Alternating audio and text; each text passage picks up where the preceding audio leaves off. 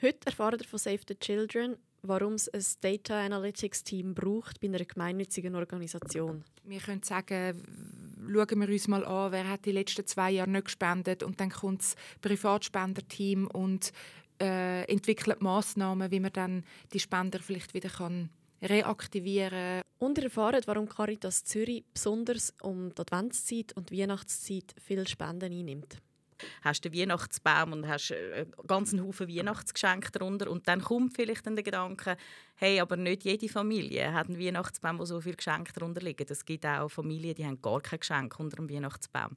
Und darum ist es mega wichtig, dass gemeinnützige Organisationen halt dann dort aktiv sind.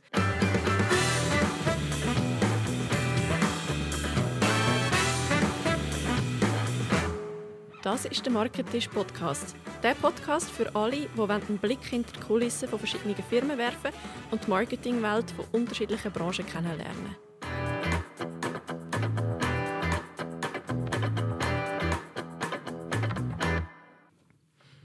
Herzlich willkommen, liebe Zuhörerinnen und liebe Zuhörer, zur heutigen Ausgabe vom Marketisch. Es ist eine spezielle Folge, nämlich die erste von unserer zweiten Staffel. Wir werden darum ein paar Änderungen haben im Vergleich zu der ersten Staffel. Ihr könnt euch also überraschen lassen. Ich hoffe, ihr sind alle schon gut ins neue Jahr gestartet und haben 2022 schön abschliessen. Mit dem Jahresende kommt jeweils auch die Zeit, wo sich viele Leute wieder Gedanken machen, welche gemeinnützigen Organisationen oder welche wohltätigen Zwecke sie finanziell können und wollen unterstützen. Aber auf Basis von was wird das denn überhaupt entschieden? Und wie macht sich eine gemeinnützige Organisation sichtbar? Dem wollen wir heute im Marketisch nachgehen. Mein Name ist Nina Stadelmann, Marketing Consultant von Tinken und ich freue mich sehr auf die kommenden Minuten, in denen ich mit zwei sehr spannenden Gästen darf genau in das Thema eintauchen Auf der einen Tischseite sitzt Lea Bachmann, Director Fundraising and Philanthropy bei Save the Children Switzerland und auf der anderen Seite Sandra Rauch, Leiterin von der Abteilung Kommunikation bei Caritas Zürich. Herzlich willkommen bei uns am Marketisch. Hallo. Hoi. Schon vorweg vielen Dank, dass ihr euch die Zeit nehmt heute und uns einen Einblick in euer Marketing gebt. Ich bin sehr gespannt, was wir heute herausfinden werden. Ich darf euch als Dankeschön unsere klassische, bekannte Marketingtasse überreichen. Neuerdings in dieser Staffel ist sie allerdings nicht mehr gefüllt mit Jockey, sondern mit einem 300-Franken-Gutschein von Translingua. In dem Sinne danke euch beiden vielmals. Cool, danke auch. Danke dir vielmals, Nina. Ich würde sagen, ausgerüstet mit Tasse und Mikrofon starten wir doch gerade die Vorstellungsrunde, wo ihr euch selber vorstellen dürft. Die regelmäßigen Zuhörerinnen kennen es. Ihr dürft dazu nämlich mit dem Würfel, der vor euch liegt, würfeln und die Zahl, die dann liegt, die mal 10, so viele Sekunden habt ihr Zeit, um euch selber, eure Organisation, eure Funktion vorzustellen. Möchtest du gerade anfangen, Sandra? Ja, mache ich gerne. Zwei. 20 Sekunden. Also, mein Name ist Sandra Rauch. Ich bin seit 2018 Leiterin Kommunikation und Mitglied der Geschäftsleitung bei Caritas Zürich. Ähm, ich habe ein Team mit mir zusammen, äh, sieben Personen. Wir machen eigentlich alles, also von interner Kommunikation, externer Kommunikation, Fundraising, politisches Lobbying, Medienarbeit, also äh, das ganze Portfolio, das wir anbieten. Danke vielmals. Punktlandung. Lea, du darfst gerne auch würfeln. Ein Eis. Zehn Sekunden. Gut, mein Name ist Lea Bachmann. Ich leite das Fundraising- und Philanthropieabteilung bei Save the Children. Ich bin seit neun Jahren dabei und unser Team ist etwa, sind etwa 22 Leute. Danke vielmals. Auch wenn ihr jetzt wenig Zeit habt, wir haben jetzt dann gerade noch viel mehr Zeit, um noch ein bisschen tiefer zu tauchen. Und das möchte ich gerne jetzt gerade starten und in die Diskussion einsteigen. Bevor wir aber wirklich auf euer spezifisches Marketing und eure Strategie zu sprechen kommen, würde ich gerne zuerst nochmal den Zuhörern und Zuhörerinnen die erklären, was ist eine gemeinnützige Organisation überhaupt und was machen eure beiden Organisationen aus? Sandra, darf ich dir das Wort übergeben? Ja, also gemeinnützige äh, Organisation, wie es der Name schon sagt, tut sich gemeinnützig engagieren. Wir von Caritas Zürich wir bekämpfen die Armut. Also wir versuchen, ähm, die Armut ein bisschen zu lindern äh, bei armutsbetroffenen Menschen oder Menschen mit knappem Budget. Wir haben äh, ein breit, eine breite Angebotspalette, die wir anbieten äh, von Unterstützungsleistungen. Also es fängt auch bei den Caritas-Märkten, wo man günstiger äh, Lebensmittel kann einkaufen kann. Äh, wir haben Secondhand-Jobs, äh, wo wir auch wo die Schnäppchenjäger äh, oftmals fündig werden. Wir haben ganz viel Unterstützungsangebote äh, für benachteiligte Familien, also dass wir zum Beispiel, wir haben ähm, ein Incluso, das ist ein, ein Projekt, wo Jugendliche mit Migrationshintergrund bei der Lehrstellensuche hilft. Also dort sind wir natürlich bei all diesen Angeboten sind wir, angewiesen auf ganzen Haufen Freiwillige, die uns unterstützen. Insgesamt sind es etwa 500 Freiwillige, die uns tagtäglich bei der Arbeit unterstützen und ohne die könnten wir die Arbeit eigentlich gar nicht machen, weil wir von Caritas Zürich sind vielleicht rund 80 Mitarbeitende. Also das heißt, aber zusammen mit den Freiwilligen sind wir eigentlich dann schon wieder eine grosse Organisation. Ihr habt einen anderen Fokus, Lea. Genau, ich finde es total spannend, was du erzählt hast, Sandra, weil es so wichtig ist, eben auch in der Schweiz die Armut zu bekämpfen. Und es geht damit ein bisschen unter, dass in der Schweiz eben auch Armut herrscht und es Familien gibt, die es nicht äh, einfach einfach haben.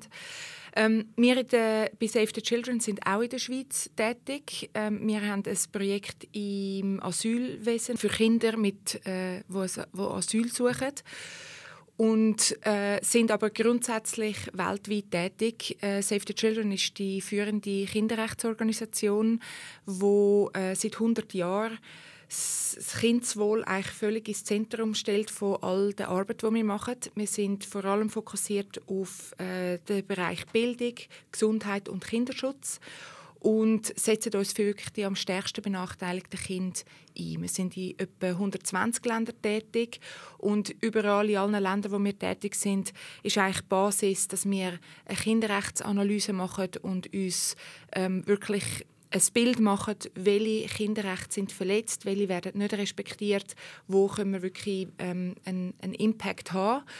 Ähm, und ja, das machen wir seit über 100 Jahren ähm, mit einer Gründerin, die super spannende Frau ist, die dann in Genf auch wirklich den Grundstein gelegt hat für die Save the Children Bewegung ist noch ein spannender Unterschied jetzt zwischen unseren beiden Organisationen. Oder ihr sind jetzt weltweit, auch in deiner Funktion bist du weltweit tätig und wir sind natürlich sehr als Regionalorganisation von Caritas äh, sehr auf den Kanton Zürich fokussiert, logischerweise. Aber wie du äh, richtig gesagt hast, auch in der reichen Schweiz und auch im reichen Kanton Zürich gibt es Armut und die versuchen wir zu bekämpfen. Sehr spannend. Also ihr habt äh, gewisse Gemeinsamkeiten oder Überschneidungspunkte in dem Fall, aber ein bisschen unterschiedlichen Fokus. Wie sieht das aus bei euch in Kommunikations- und Marketingabteilungen? Du hast vorher schon kurz erwähnt, äh, Sandra, wie das bei euch aufgebaut ist. Du hast gesagt, ihr sind sieben Personen. Ja, wir sind sieben Personen. Ähm, eben, wir decken eigentlich die ganze ähm, Palette ab. In einer größeren Firma oder in einer privatwirtschaftlichen Firma äh, wären wir Unternehmenskommunikation, Marketingkommunikation und Marketing äh, alles miteinander und wir machen das alles äh, mit einem Team. Wir haben PR-Experten ähm, im Team, wir haben Fundraising-Experten und Expertinnen im Team. Äh, wir haben eine Person, die ist zuständig für Grundlagenarbeit, also das heißt, sie erarbeitet Fakten und Wissen zum Thema Armut und betreibt äh, demzufolge auch politisches Lobbying. Ähm, weil auch das ist ein wichtiger Hebel. Also wir, wir versuchen Entlastung zu bieten für Armutsbetroffene, aber die grossen Hebel sind natürlich auch oftmals auf politischer Ebene und das heißt, wir sind auch politisch äh, als Organisation und ähm, versuchen auch das Sprachrohr zu sein für die Armutsbetroffenen. Und das macht natürlich unseren Bereich extrem vielfältig, äh, was extrem spannend ist. Wie sieht es bei euch aus? Wie ist euch im Marketing? Oder ihr nennt es anders. Es ist nicht in dem Sinne eine Marketingabteilung, sondern Fundraising and Philanthropy nennt ihr das? Genau, wir nennen es so. Im Kern ist es auch eine Marketingabteilung. Wenn man so aus der Privatwirtschaft kommt, dann, dann ist es eigentlich wirklich gleichzusetzen mit einer Marketingabteilung. Äh, in unserer Abteilung sind wir verantwortlich für das Fundraising und für alle Partnerschaften mit, mit unseren äh, diversen Partnern. Wir haben vier Fundraising-Teams. Das ist zum einen Unternehmenspartnerschaften, dann äh, Programmpartnerschaften, Major Donors, Philanthropie und ähm, der ganze Privatspendersektor. Wir haben auch dann Teams, wo das ganze Branding und äh, Content Creation macht, wo wir ähm, halt eben auch die, die Marketingkampagne zusammen entwickelt und mit dem Team teilt. Und ähm, wir haben auch noch Datenanalyse und Due Diligence, weil das auch ganz wichtige äh, Teil sind oder Komponenten sind, dass wir ein gutes Marketing oder Fundraising machen können. Kommunikation ist bei uns eine Stabstelle, wo nicht Teil ist von der äh, Fundraising oder Marketingabteilung. Wir arbeiten sehr eng mit äh, dem Team zusammen, weil wir dort natürlich auch die Schnittstellen und die Synergien nutzen zu der externen Kommunikation. Aber die ist bei uns jetzt so aufgestellt, sind wir so aufgestellt, dass es separat ist. Was mich auch sehr wundernimmt, das ist bei euch wahrscheinlich noch ein bisschen speziell als ähm, gemeinnützige Organisationen. Wie ist denn eure oder wie sind eure Finanzen geregelt? Also wie sieht euch ein Budget aus? Wird das zum Beispiel schon im Voraus klar abgemacht? Ist das ein klares Jahresbudget, das ihr zur Verfügung habt für eure Massnahmen? Oder ist das dann auch abhängig von den Spenden, die reinkommen im Verlauf des Jahres? Das ist äh, das Erste bei uns. Und zwar ist das so, dass wir Jahresbudget machen. Das fängt klassisch mit dem Jahr an, im Vorjahr, wo man sich anfängt Gedanken machen, wie sieht das Folgejahr aus, was haben wir für strategische Aktivitäten, wie viel kostet die, wie viel planen wir zum Einnehmen. Ähm, und dann geht das äh, durch im Budgetprozess manchmal ein paar Versionen, bis wir zum Schluss ein gutes Budget haben. Und dann wird das äh, abgenommen vom Vorstand und das ist dann die Basis für das nächste Jahr, wo wir ähm, dann mit dem anfangen zu arbeiten. Und dann gibt es klar bei uns auch wieder Forecasts und Anpassungen, weil das Jahr meistens nicht so läuft, wie man es geplant hat. Ist das bei euch gleich, Sandra? Leo hat das super erklärt. Das ist bei uns sehr, sehr ähnlich. Also wir haben auch einen jährlichen Budgetprozess. Der fängt äh, so Ende August schon an. Das ist manchmal eine Herausforderung, dann schon für das nächste Jahr äh, können zu planen und zu sagen, hey, wie viel Geld brauchen wir. Äh, aber ja, das ist wichtig, dass wir, äh, dass wir wie so eine Orientierung, einen Orientierungsrahmen haben. Und nachher gibt es äh, selbstverständlich dann auch Anjustierungen, weil ähm, wir es auch sehr wichtig finden, Opportunitäten zu nutzen. Wenn mhm. wir äh, sehen, ah, da kommt etwas auf uns zu oder das wäre mega spannend, irgendwie, dass wir das können umsetzen können. Und die Möglichkeit haben wir natürlich dann. Was wäre ein Beispiel für so eine Opportunität? Dass man jetzt sagt, dass ein aktuelles Thema, irgendwie, wo man vielleicht muss aufgreifen muss oder wo es, äh, wo es sich würde lohnen dort auch ein bisschen mehr zu investieren äh, für Kommunikation. Wie ist denn das Verhältnis vom Budget, das euch zur Verfügung steht, wenn man es anschaut, das, was ihr ausgebt für Marketing und Kommunikation, im Vergleich zu dem, was sonst für die Organisation gebraucht wird, um sie am Laufen zu halten, ähm, für die ganzen Ausgaben, die man sonst hat, abgesehen von dem, was dann effektiv in Zweck fließt? Soll ich starten? ähm, also bei uns ist es so, wir sind CEVO zertifiziert. CEVO ist ein äh, eine Zertifizierungsstelle für gemeinnützige Organisationen, die prüft, dass man einen effektiven und effizienten Umgang mit den Spendengeldern hat. Und ähm, für, bei uns ist es das so, dass wir dem Thema, wie viel von den uns anvertrauten Spenden fließt direkt ins Projekt, das nehmen wir sehr ernst und ist immer einer der wichtigsten KPIs, die wir ähm, monitoren über das Jahr.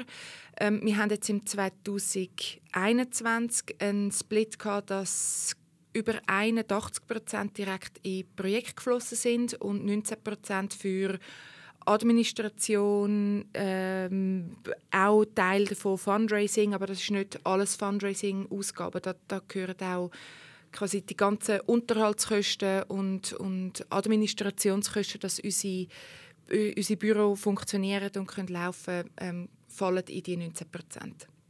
Da haben wir eine weitere Gemeinsamkeit. Das ist bei uns äh, auch sehr ähnlich. Wir sind ebenfalls CEVO zertifiziert.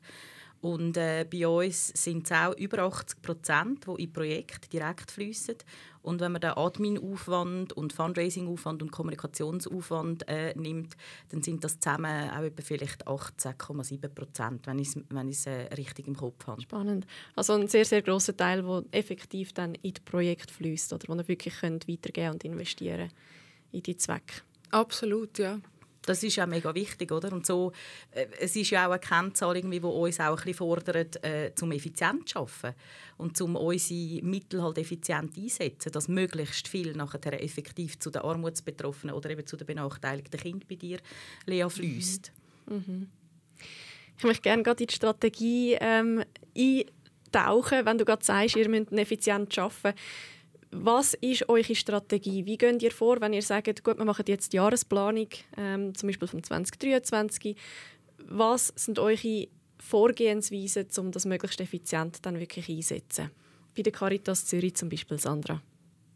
Genau, wir, wir fahren ja einen sehr stark integrierten Ansatz, weil ähm, wir der Meinung sind, dass wie Fundraising allein ähm, funktioniert nicht. Ähm, es braucht wie Kommunikation, es braucht wie den Grundteppich, das Grundrauschen dazu. Auch Positionierung ist wichtig. Es ist wichtig, irgendwie, dass die Leute uns kennen, dass äh, äh die Leute auch etwas verstehen unter der Marke Caritas, dass sie wissen, irgendwie, wir bekämpfen die Armut. Also das ist sehr wichtig. Also das heißt, wir machen wie eine integrierte Planung.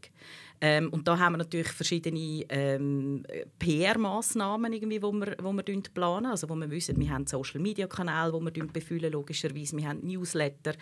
Ähm, all diese Geschichten, die auch ein gewisses Grundrauschen geben. Wir haben einmal im Jahr, wo wir eine Kampagne planen. Also das ist jetzt meistens in den letzten drei Jahren sind äh, Plakate gewesen, fokussiert natürlich auf die Stadt Zürich, mhm. äh, weil wir halt nicht so viel Geld zur Verfügung haben, dass wir den ganzen Kanton können, äh, bebildern mit unseren Plakaten. Wir haben einen Online-Teil, also wir fahren dort wie so ein einen crossmedialen Ansatz. Und wir haben natürlich ganz einen Haufen Fundraising-Massnahmen, die wir planen.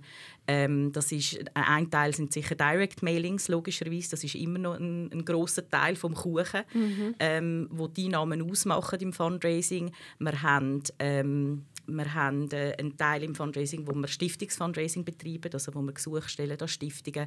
Ähm, wir, haben, äh, wir versuchen auch dort immer so ein innovativ zu sein, also auch äh, Spenderbindung zu betreiben mit gewissen Veranstaltungen. Und ich habe es vorher erwähnt, ähm, wir sind ja auch politisch, also das heißt, wir machen natürlich auch gewisse Veranstaltungen. Ähm, zum Beispiel haben wir einmal im Jahr das Armutsforum. Es ist wie eine Art Fachtagung, wo wir zu einem brisanten Thema machen. Das letzte Jahr ist es zum Thema Digitalisierung gewesen, äh, wo wir auf der einen Seite befreundete Hilfswerke einladen, Sozialstellen, wo das Thema könnte interessieren, aber natürlich auch Politik und mhm. Politikerinnen und Politiker ansprechen, dass sich dann auf der politischen Ebene irgendetwas ähm, bewegt. Und so haben wir wie so, einen, so gewisse Grundpfeiler, die klar sind im Jahr. Wir versuchen aber auch immer, ähm, uns noch ein bisschen rauszunehmen, dass wir eben auch reagieren können, wenn dem noch ein neues Thema aufkommt. Oder jetzt die Teuerung ist natürlich sehr aktuell mhm. grundsätzlich, äh, dass wir sagen, hey, wir müssen das Thema irgendwie ähm, thematisieren. Sei es dann, dass es dann halt in die Kampagne einfließt oder dass wir es dann ähm, bei, einer, bei einer Veranstaltung mit zum Thema machen. Ähm, ein bisschen so. Das heißt, ihr sind wirklich sehr vielschichtig unterwegs. Ihr sind online unterwegs, offline, ihr seid mit Events unterwegs, mit PR. Ja. Wenn du jetzt diese vier Kategorien man müsstest priorisieren, welches ist für euch die wichtigste? Online, offline, PR oder dann die Veranstaltungen? Ich glaube, es gibt sich alles die Hand. Also es ist, am Schluss äh, ist es wie ein Puzzleteil, das muss entstehen und jedes, jed, jedes Puzzleteil hat seine Berechtigung und ist wichtig, weil es zum Teil auch unterschiedliche Zielgruppen anspricht. Mhm. Also man kann nicht alles irgendwie in den gleichen Kuchen rühren. Mhm. Auch Medienarbeit ist mega wichtig. Und äh, wir haben jetzt das Glück, dass man Caritas halt auch kennt und dass die Medien auch auf uns zukommen, wenn es um Armutsthemen geht.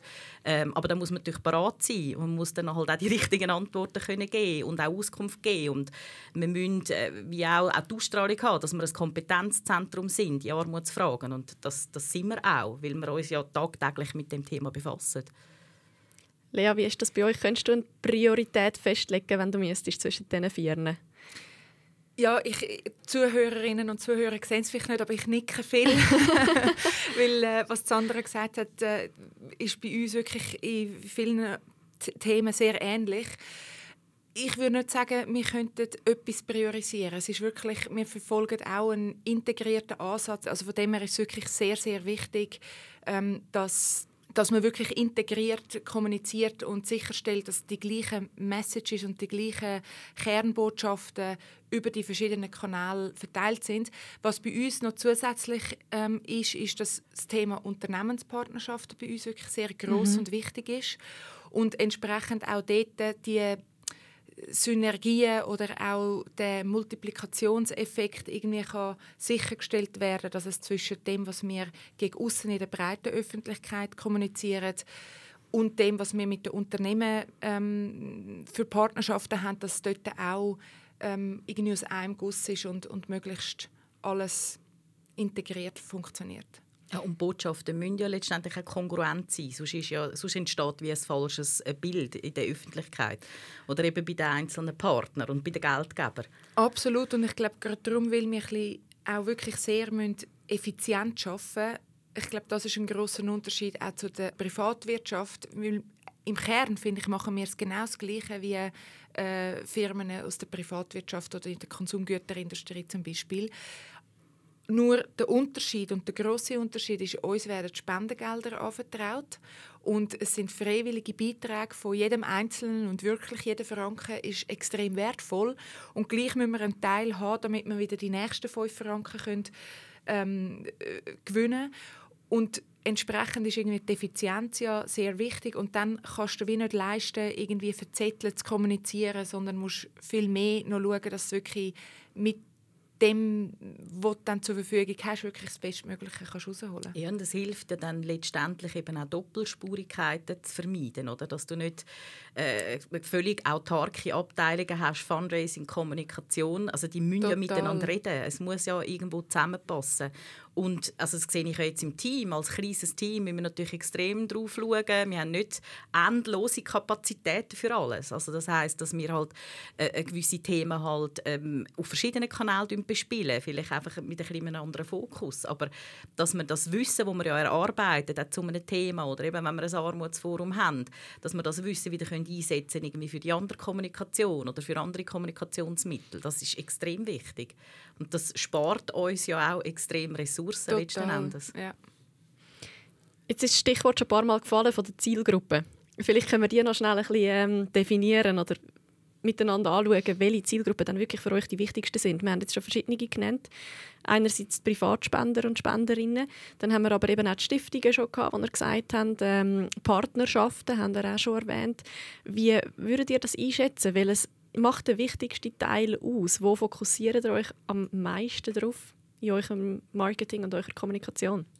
Auch dort finde ich jetzt das ganz schwierig, einen Fokus zu setzen. Es ist letztendlich, ich meine, als, als äh, Organisation, die von Spenden lebt ähm, und wo Spenden reinholen, ist jeder Franken wichtig, wie Lea vorher gesagt hat. Also das heißt, wir können nicht auf Privatspender verzichten oder Privatspenderinnen verzichten. Ähm, es ist auch da irgendwie wieder, sind alles Puzzleteile, wo, wo am Schluss irgendwie das Ganze gehen. Ich glaube, was wichtig ist, grundsätzlich bei der Finanzierung, ähm, ist, dass wir ähm, ein bisschen diversifiziert aufgestellt sind. Also dass ähm, das Geld eben nicht nur von einer Quelle kommt. Weil wenn es dort irgendwo mal einreist, äh, dann hat man wenigstens noch andere Geldquellen, wo man sich ein bisschen darauf verlassen kann. Ähm, also das heißt, wir, wir finanzieren uns einerseits irgendwie von äh, Leistungsvereinbarungen äh, von der Stadt und vom Kanton. Ähm, wir haben Privatspenden, wir haben Stiftungsgelder, äh, wir haben auch äh, Firmenpartnerschaften, aber glaube nicht in, in dem äh, Rahmen, irgendwie, wie ihr es habt bei Save the Children. Ähm, wir haben zum Beispiel ein grosser Geldgeber von uns ist auch die katholische Kirche, weil wir ursprünglich ein katholisches Hilfswerk sind. Also ich glaube, das macht es dann letztendlich aus. Also das heißt, ich will auf keine von diesen Geldquellen verzichten.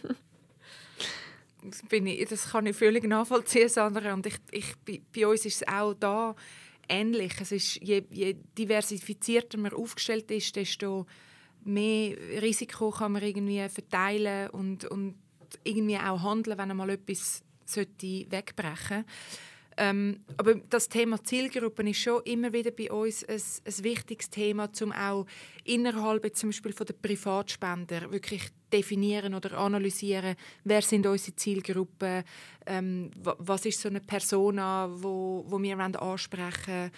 Und dann äh, machst das eigentlich für, machen wir das jetzt für jedes Fundraising-Team machen wir das eigentlich, dass wir anschauen, mit was für konkreten Merkmalen oder Charakteristiken kommen wir in Kontakt und, und wer sprechen wir an.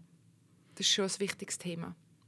Ja, und das kann sich auch eine Person kann sich auch verändern über die Zeit, oder? Jetzt gerade wenn man die Privatspenden anschaut, ich weiß nicht, wie es bei euch ist, aber bei uns sind es ähm, im Moment schon auch äh, tendenziell eher ältere Semester, jetzt gerade irgendwie bei den, bei den Direct Mailings beispielsweise. Aber natürlich muss man äh, darauf achten, dass äh, es, es rutschen andere Generationen an. Und die sind dann auch plötzlich viel digitaler. Also das heißt, es ist wie ein anderes Nutzungsverhalten oder auch ein anderes Spendenverhalten, das gefordert wird. Und das fordert natürlich uns als Organisation enorm, oder? Weil wir wie eigentlich immer zwei Schritte müssen, ähm, vorausdenken damit wir auch parat sind. Absolut. Und genau wie du sagst, es kommen ja dann die, die, die jüngere Generation, die vielleicht heute noch nicht so spendet, spendet dann aber vielleicht auch in 10, 20, 30 Jahren. Und wenn sie dann schon irgendwie früher mit der Marke oder mit einer Organisation in Kontakt treten ist und, und einen Austausch hat, dann ist die Wahrscheinlichkeit größer, dass sie dann vielleicht sich für diese Organisation entscheidet. Weil was man schon merkt, ist, die Loyalität von Spendenden ist extrem hoch. Schaffen ihr da darum auch intensiver mit CRM-Kampagnen zusammen? Also, dass wenn ihr seht, jemand, der schon mehrmals gespendet hat, hat jetzt zum Beispiel schon zwei Jahre nie mehr etwas gespendet, dass er wie konkret und spezifisch nochmal auf die zugeht? Ja, absolut. Darum, darum haben wir auch so ein fantastisches Datenanalyse-Team, wo, wo uns da genau hilft und die Daten analysiert. Und wir können sagen, schauen wir uns mal an, wer hat die letzten zwei Jahre nicht gespendet und dann kommt das Privatspenderteam und äh, entwickelt Massnahmen, wie man dann die Spender vielleicht wieder kann reaktivieren oder ähm, ja, wieder engagieren mit, für, für Save the Children. Wie schätzen ihr denn das ein? Ich denke, viele Leute, wenn sie an gemeinnützige Organisationen und das Marketing der Organisationen denken, dann haben sie die ein bisschen, bös gesagt, Battlebrief gerade im Kopf, oder? wo man gerade so ähm, auf die Weihnachtszeit dann einmal sehr viel im Briefkasten hat. Wie schätzt ihr die Erfolgsquote ein? Wie viel, wie viel Rücklauf gibt es für die postalischen Versände? Ich, ich wollte einfach sagen, wenn es nicht funktionieren würde, würden wir es nicht machen. Ebenso. Also, ja, wir haben es vorher äh, auch schon mal kurz äh, duschiert. Es ist immer noch ein, ein relativ großer Kuchen von den Einnahmen den Privatspenden. Also das heißt, wir können, wir können es uns nicht leisten, darauf zu verzichten. Mhm. Ähm, so kurz gesagt. Aber ja, das ist eine Herausforderung, oder? Ich, ich sammle jetzt natürlich, seit ich äh, in der MPO-Branche arbeite, sammle ich all die Battlebriefe und gerade zu der Weihnacht.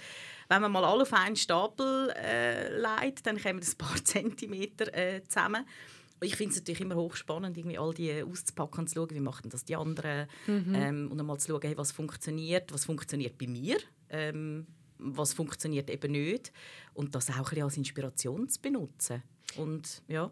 Wie macht ihr dann die Erfolgsmessung? Eben gerade wenn du sagst, wie funktioniert es oder eben wie nicht. Habt ihr da konkrete Massnahmen, KPIs definiert, wo ihr dann wirklich könnt messen könnt, okay, das hat so funktioniert, das hat nicht funktioniert? Ja, ja, Ihr nicken beide. Ja. Wieder für Zuhörerinnen die Auf jeden Fall. Ich glaube, die Messung ist etwas äh, mega Wichtiges, gerade auch im, im Fundraising, weil sonst weisst du ja nicht, ob, ob irgendeine Massnahme erfolgreich ist. Und du musst ja wie können sagen, wenn etwas nicht äh, erfolgreich ist, musst du es interpretieren und schauen, hey, an was liegt ähm, dass du es eben das nächste Mal kannst besser machen kannst und dass das ein bisschen kannst, äh, optimieren. Das ist, glaube ich, extrem wichtig bin ich völlig einverstanden mit dir, Sandra. Bei uns bei Save the Children ist das auch extrem wichtig, dass wir analysieren, was wir machen, wie Performance ist, wie, wie etwas läuft und zum Beispiel auch mit Testkampagnen oder Testmailings, damit man wirklich auch sieht, was generiert welche, welchen Rücklauf ähm, und je nachdem, was für ein Ziel eine Aktivität hat, hast du natürlich andere KPIs. Bei einer Neuspendergewinnungskampagne hast du andere KPIs, weder bei einer Spenderbindungskampagne oder bei einer Awareness-Raising-Kampagne. Es ist nochmal anders, aber das ist schon wirklich, würde ich sagen, professionell abgestimmt auf das Ziel einer Kampagne und wie dann das auch miss ist. Und wir haben es vorher gerade kurz angesprochen, um Weihnachten herum flattert viel mehr solche Werbung bei einem rein, äh, auf verschiedenen Kanälen. Ist in dem Fall das auch wirklich erfolgsversprechender gegen Ende des Jahres zu investieren in dort äh, das Fundraising und, und ins Marketing?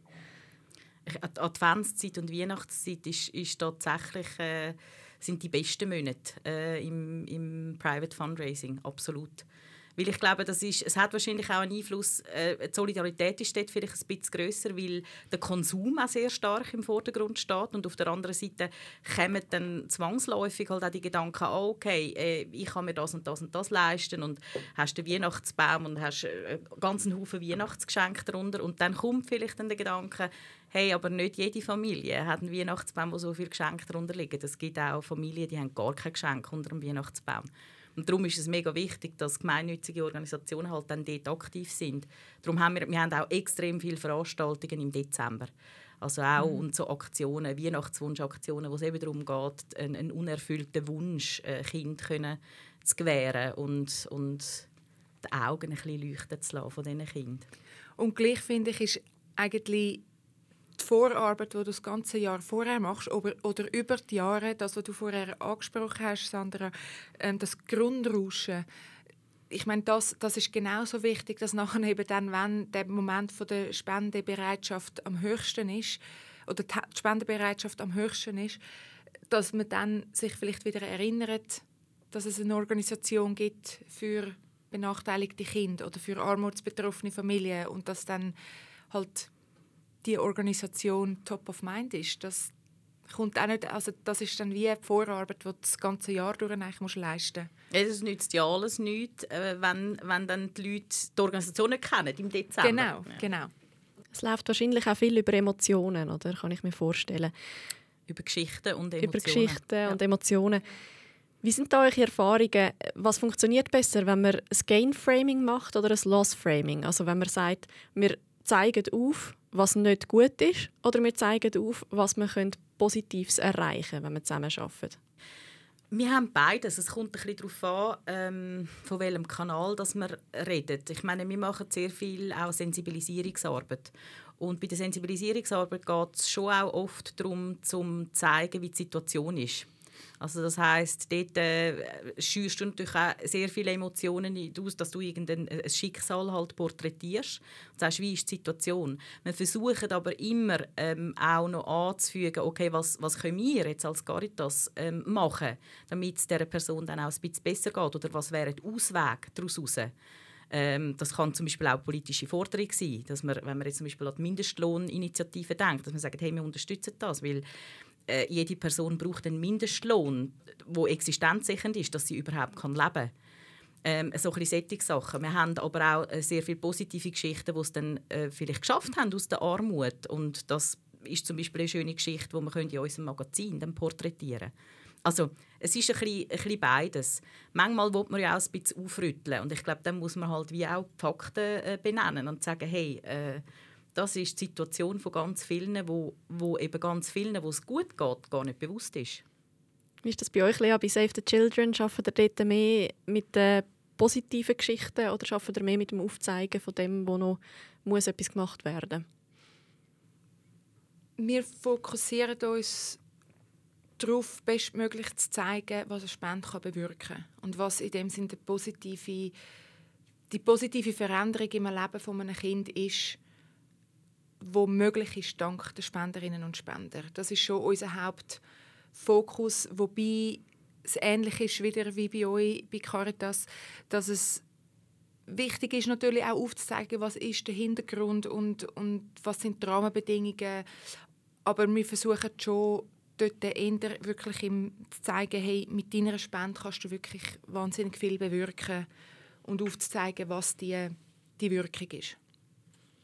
Wie ist das denn? Ich möchte gerne kurz bei dem bleiben. Wenn ihr jetzt zeigt, hey, wenn du eine Spende ähm, machst bei uns, dann nachher können wir das und das damit umsetzen.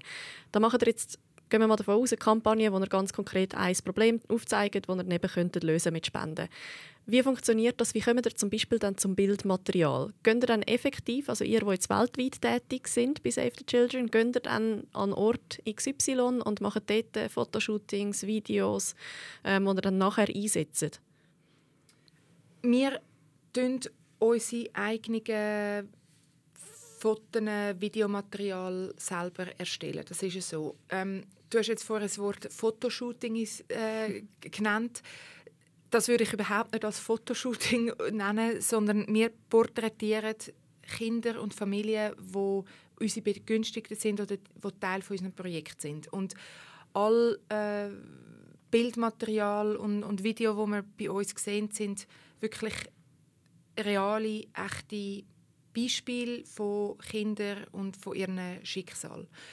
Ähm, dort haben wir sehr ein, ähm, ist ein grosses Thema für uns. Einerseits die ganze Autorisierung oder das ganze, der ganze Freigabeprozess. Also wir nicht einfach irgendwie Kinder fotografieren und niemand weiß davon, dass die dann irgendwo äh, öffentlich genutzt werden, die Bilder, sondern wir reden da und machen Aufklärung für die, bei den Familien, bei den äh, Erziehungsberechtigten und fragen sie explizit an, dürfen wir die Bilder brauchen und für welchen Zweck. Ähm, und dann ist natürlich auch immer das Thema von der, von der Ethik, wo für uns ganz wichtig ist, dass wir Kinder porträtieren, ja, wo vielleicht in ganz schwierigen Verhältnissen aufwachsen oder in ganz grosser Armut aufwachsen, aber wir möchten das nicht so zeigen, dass das nachher irgendwie eben ethisch schwierig ist oder moralisch irgendwie verwerflich, sondern gleich zeigen, auch die haben eine Würde, selbstverständlich, und, und wir möchten sie auch würdevoll zeigen.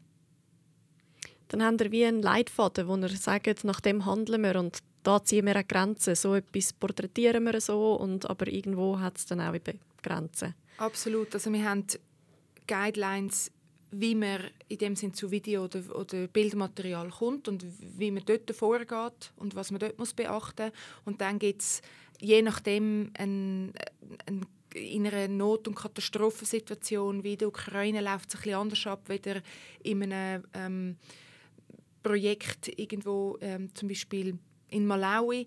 Aber es gibt immer dort dann nachher noch einen Freigabeprozess, wo die Betroffenen involviert sind, wo das, Länderbüro involviert ist.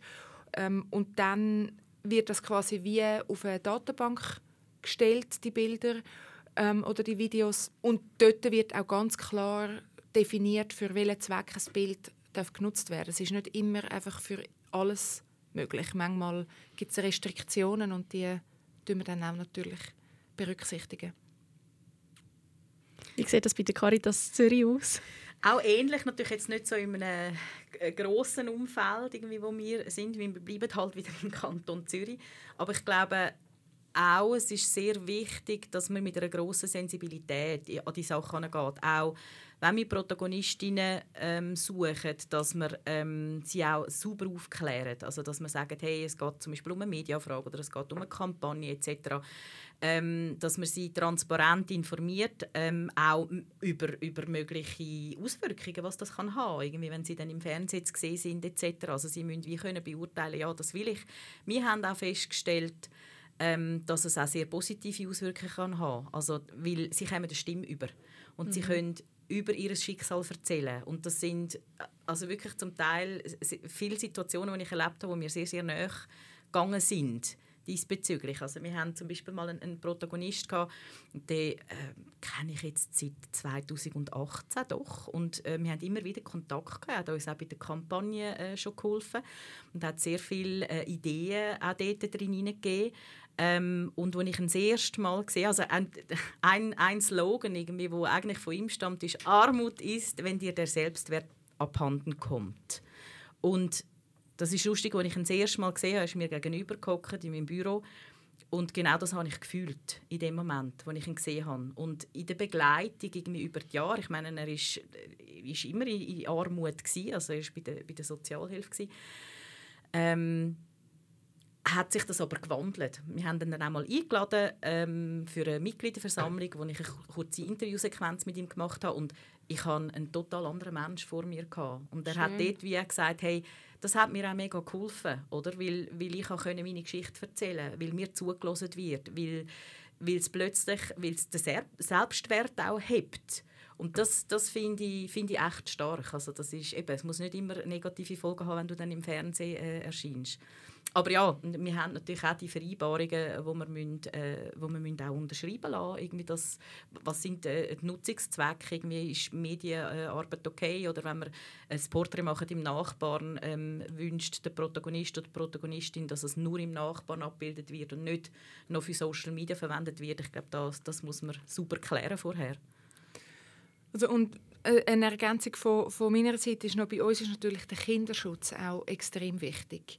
Das ist ein, seit der Gründung von Save the Children ist Kinderschutz ein, ein essentieller Pfeiler und das ist auch in der Bildsprache und in der Aufnahme von, von den Protagonistinnen und Protagonisten wichtig. Also da schauen wir, dass wir sie nicht exponieren oder auch zum Beispiel gerade so im Bereich Migration zum Beispiel ist auch die Anonymität zum Teil sehr wichtig, dass wir zum Beispiel Fotos machen, die sehr ich würde sagen aussagekräftig sind, aber du erkennst zum Beispiel kein Kind drauf zum Schutz vom Kind, mhm. dass denen nicht passiert zum Beispiel. Tipptopp, damit ist die Zeit leider schon sehr, sehr fortgeschritten und wir müssen langsam zu einem Ende kommen. Und das heißt konkret, dass wir zur Abschlussfragerunde kommen. Und da gibt es jetzt auf die neue Staffel hin, die wir mit der heutigen Folge gestartet haben, auch eine Neuerung. Und zwar kommt die Abschlussfrage nicht mehr aus der Glasschale von uns, sondern die beiden Gäste dürfen sich gegenseitig noch eine Abschlussfrage stellen. Die Challenge dabei ist, dass die Antwort nur ein Satz lang sein darf. Ich würde euch gerne das Wort übergeben. Lea, willst du Sandra deine Frage stellen? Sehr gern. Was mich würde wundern ist, wenn in dem sind die, in, die einsetzbaren Mittel kein Thema wären. Du hättest so viel Marketingbudget zur Verfügung, wie du brauchst. Was würdest du umsetzen? Da darf ich jetzt träumen, oder? Ja, unbedingt. in einem Satz darfst du träumen. Dann würde ich mir wünschen, dass der Harry Styles für uns ein Benefizkonzert gibt. Sehr cool, danke Sandra.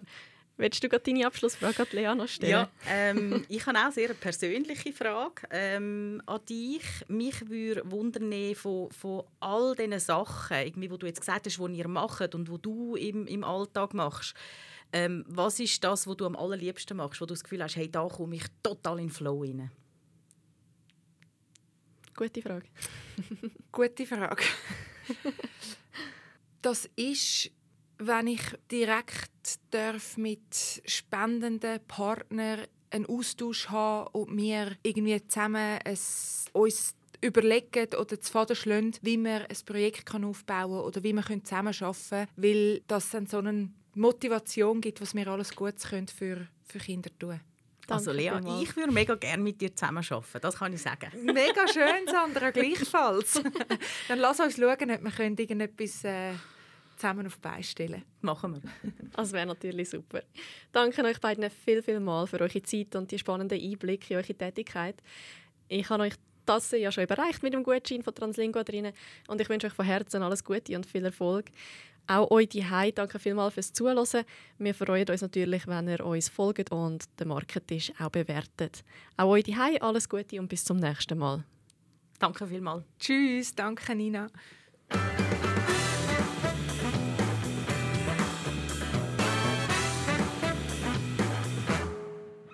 Das war es mit der heutigen Folge vom Market Tisch. Produziert von Tinken, heute mit der Nina Stadelmann in der Moderation und der Nicoline Neichen in der Produktion.